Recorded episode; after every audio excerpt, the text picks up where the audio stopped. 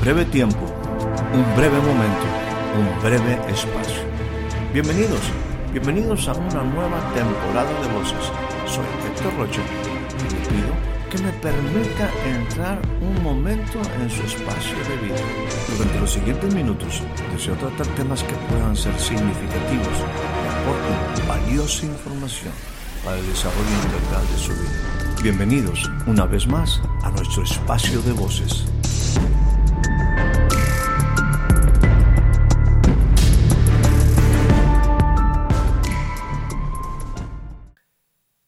Acuérdense, maravillas alrededor de Jesús, insisto. Isaías 9:6. Versículo sumamente clave. Dice, porque un niño nos es nacido. Un niño nos ha nacido. La manera en que Dios levante un poderoso Salvador es que necesitaba nacer un niño. Esto es sumamente importante. Esto es algo maravilloso y ahorita vamos a, usted a entender un poquito más de esta maravilla, ¿no? Pero algo que es clave, usted tiene que tener este versículo en una manera bastante, eh, en su mente, bastante claro lo que ha pasado. La importancia de la vida. De hecho, de hecho, déjenme hablar así rápidamente acerca de la vida. Fíjese que Dios, en un momento cuando Él eh, crea al hombre, Dios puso al hombre, y por ahí se nos enseñaba en semanas pasadas, Dios puso al hombre en un huerto, en un huerto. Porque el hombre tenía que aprender acerca de la vida. Y la vida no se encuentra en el concreto. La vida no se encuentra en los metales. La vida no se encuentra en el plástico. Todo esto contamina la vida.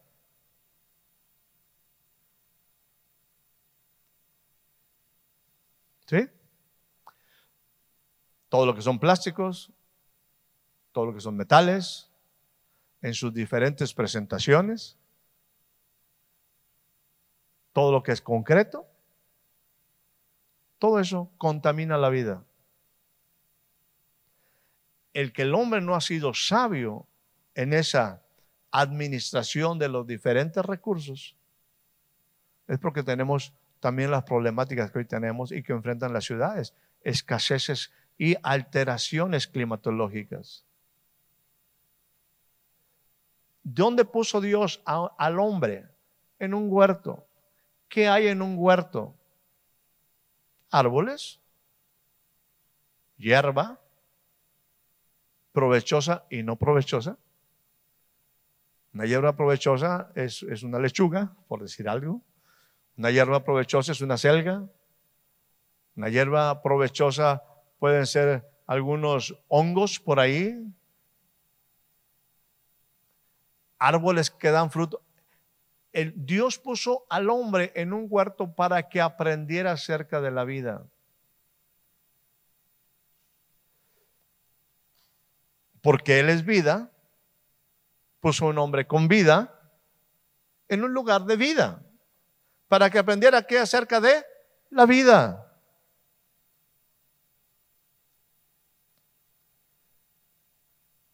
El hombre nos hemos no solamente desfasado de la vida, nos hemos separado de la vida. Hoy en día, algunas ocasiones nosotros no nos damos cuenta de lo que realmente hacen los agricultores. Nosotros pensamos que por tener, insisto, concreto, metal, eh, plásticos, eh, vamos a comer. Cómete esto. Necesitamos el alimento. Y eso se da donde hay vida. Si usted pone concreto, mata la vida. Si usted pone metales, mata la vida. Si usted pone plástico, mata la vida. ¿Sí? Y la vida es maravillosa. Y Dios hizo algo maravilloso acerca de la vida. Hizo que el hombre pudiera dar vida. Por eso una mujer, una mujer en su vientre iba a dar vida. Por eso aquí dice la palabra, hablando de algo que iba a suceder, dice, porque un niño nos es nacido donde hay vida, donde hay vida. Mira ya nuestros chiquititos por allá y algunos adultos por ahí.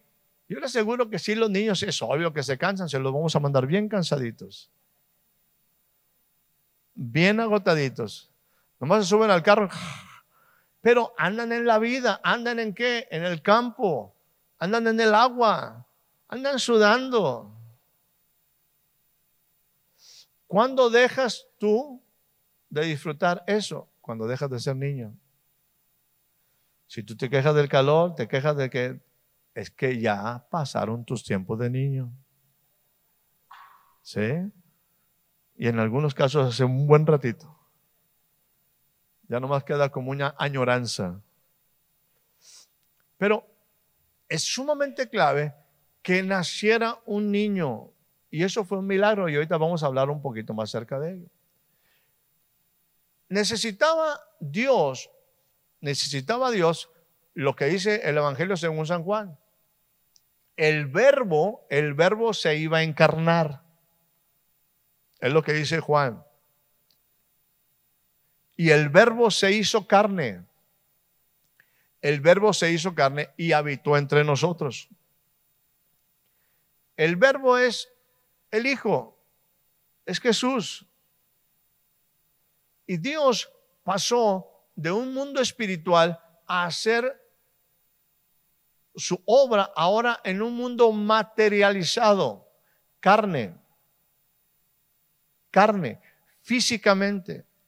Y se, se, necesitaba un cuerpecito, se necesitaba un bebé, se necesitaba un hombre.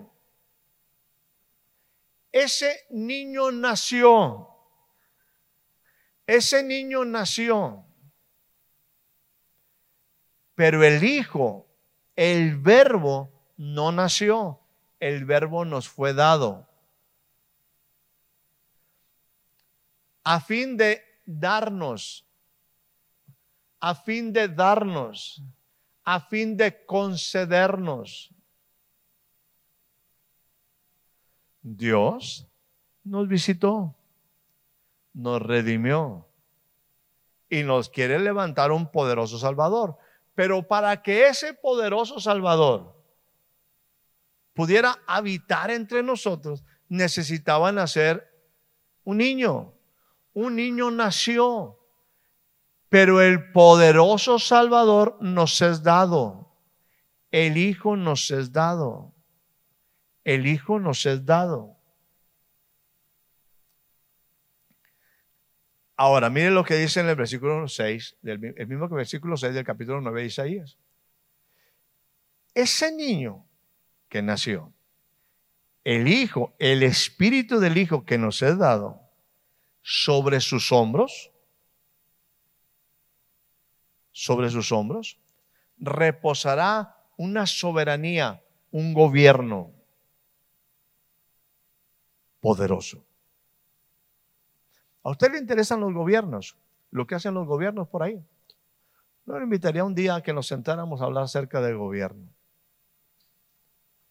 Porque tenemos una muy poca perspectiva de lo que es un, verdaderamente una hegemonía, gobierno, una supremacía, una soberanía.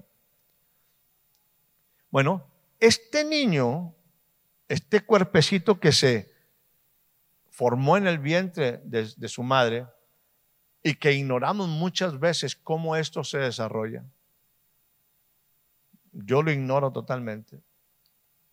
Sí, yo sé que el genoma, entiendo todo eso. ¿Hazte uno tú?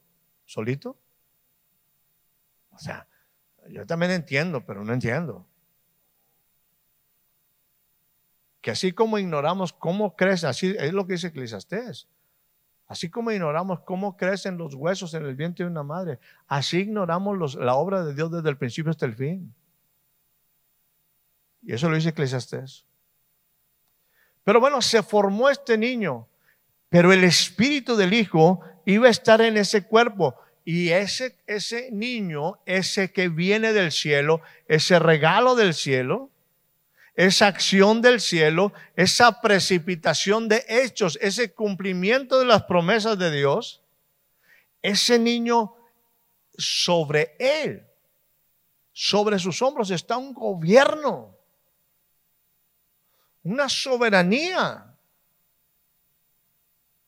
una autoridad. Déjame decirte, cuando tú eres bautizado, cuando tú eres bautizado, eres bautizado en su nombre, en su nombre.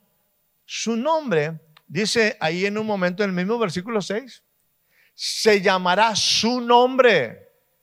Admirable, consejero, Dios fuerte, Padre eterno, príncipe de paz. O sea, no es cualquier cosa. Cuando Él me visita y me redime y yo actúo acorde con aquello y me bautizo en su nombre, me estoy bautizando en su soberanía, en Él. Y su nombre es admirable. Y su nombre es consejero. Y su nombre es Dios fuerte. Y su nombre es Padre eterno, paternidad, presente, presencia constante príncipe de paz. Y él lo que quiere hacer, miren lo que dice por aquí, bien importante. Dice en el versículo número 7, el aumento de su soberanía, el aumento de su gobierno. Entre tanto, su gobierno está aumentando. Su paz no tendrá límite. Yo me pregunto si tú quieres una paz que no tenga límite, que no se altere con cualquier cosa en tu vida. Te hago una pregunta con mucho respeto. ¿Por cuánto tiempo tú mantienes la paz en el día? No te pregunto en la semana. ¿Por cuánto tiempo usted mantiene la paz en su vida? ¿Cuánto tiempo le dura la paz de este precioso ambiente? ¿Cuánto tiempo nos duran esos momentos de paz, de solaz, de disfrutar, de tranquilidad? Alejado de la ansiedad, de la angustia, del estrés. ¿Cuánto tiempo te dura la paz? No estoy diciendo concha. Una paz verdadera, esa que sobrepasa todo entendimiento. Lamentablemente nada más salimos de ciertos ambientes o de ciertos momentitos e inmediatamente también, ¡pum!, nos golpea nuestra mente, golpea nuestras emociones, un montón de detalles y lo primero que hacemos es andar para arriba y para abajo y, alterados y, y al final, ¿cómo acabamos? Fumigados. Porque no somos capaces de mantener la paz. Dice aquí, escúchame. Este poderoso Salvador, este que su nombre es admirable, consejero, Dios fuerte, Padre eterno, príncipe de paz, príncipe de paz. Dice, la manera como su paz, su gobierno y su paz se van a expender no tiene límite. ¿Qué quiere hacer el poderoso Salvador? No solamente poner paz en ti, sino hacerla que se expanda. Es más, que abarque todas las áreas de tu vida. Es más, que abarque no solamente todas las áreas de tu vida, sino que abarque a todos aquellos que tú amas. Que tú seas capaz de producir paz. ¿Tu paz? No, la paz que este Dios fuerte, poderoso Salvador, puede dar a tu vida y su gobierno. Es más, su autoridad se sigue, su reino se sigue expandiendo. Eso es lo que Él pretende. Para eso el cielo, para eso el cielo nos dio, déjeme usar este término, hizo que naciera un niño. Y para eso, en ese niño, en ese cuerpo, puso el Hijo, el espíritu del Hijo para levantar y para manifestar un reino. ¿Cómo se llama ese, ese reino? Admirable, consejero, Dios fuerte, Padre eterno, príncipe de paz. Ahora mire lo que dice el versículo número número 7, la segunda parte. ¿Dónde lo va a hacer? Sobre el trono de David. ¿En dónde Dios iba a levantar a ese niño, a ese hijo? Sobre el trono de David. Bendito, por eso es lo que en un momento Zacarías dice, bendito el Señor. Se cumplió. Se va a empezar a cumplir de una manera especial esto. Es el tiempo. Bendito Dios. Bendito Dios. Bendito Dios. Porque nos ha visitado. Nos ha redimido. Y está levantando un poderoso Salvador en la casa de David. ¿Quién es ese? Es ese niño que nació. Es ese hijo que nos fue dado. Y su reino tiene un nombre, tiene un nombre impresionante. Tiene un nombre impresionante. Y se va a levantar en la casa de David. Y como quiere levantarse en la casa de David, se quiere levantar en tu casa. En tu casa. En tu casa. Mire lo que dice aquí. Versículo número, mismo versículo 7. ¿Para qué Dios quiere levantar un poderoso Salvador? Un gobierno en tu casa. Muy sencillo. Para afianzarte y sostenerte en juicio y en justicia. ¿Para qué Dios quiere levantar un poderoso Salvador? ¿Para librarte de tus enemigos? Sí. ¿Y librarte de tus enemigos para qué? ¿Para hacer tu vida a tu manera miserable? No, no, no. Él quiere levantar ahí un poderoso Salvador para afianzarte y sostenerte en juicio y en justicia. Lo que quiere hacer es fundamentar correctamente tu casa para que pueda lo dilatado de su imperio y su paz no tener límite, tiene que ser afianzado y tiene que ser afirmado. ¿En qué? En juicio y en justicia. La única manera como mi casa puede permanecer es que esté afirmada en concreto, con mucho concreto y con mucha varilla. Varilla de tres cuartos, si es de media en lugar de alambrón, que sea de tres cuartos. Es más, yo le quiero meter mucho metal y le quiero meter mucho concreto eh, de alta resistencia. Eso te afirma donde vives. Pero para afianzar tu casa requiere dos elementos, que no es concreto y varilla. Requiere juicio y justicia, que son el cimiento de su trono.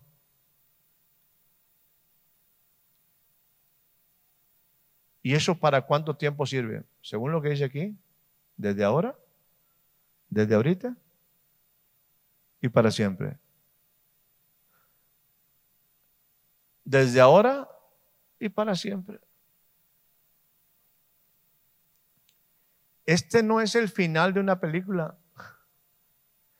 Y vivieron felices para siempre. La única manera en que tú y yo podamos vivir felices para siempre es que estemos afirmados en juicio y en justicia. No en concreto ni en metal, sino en juicio y en justicia.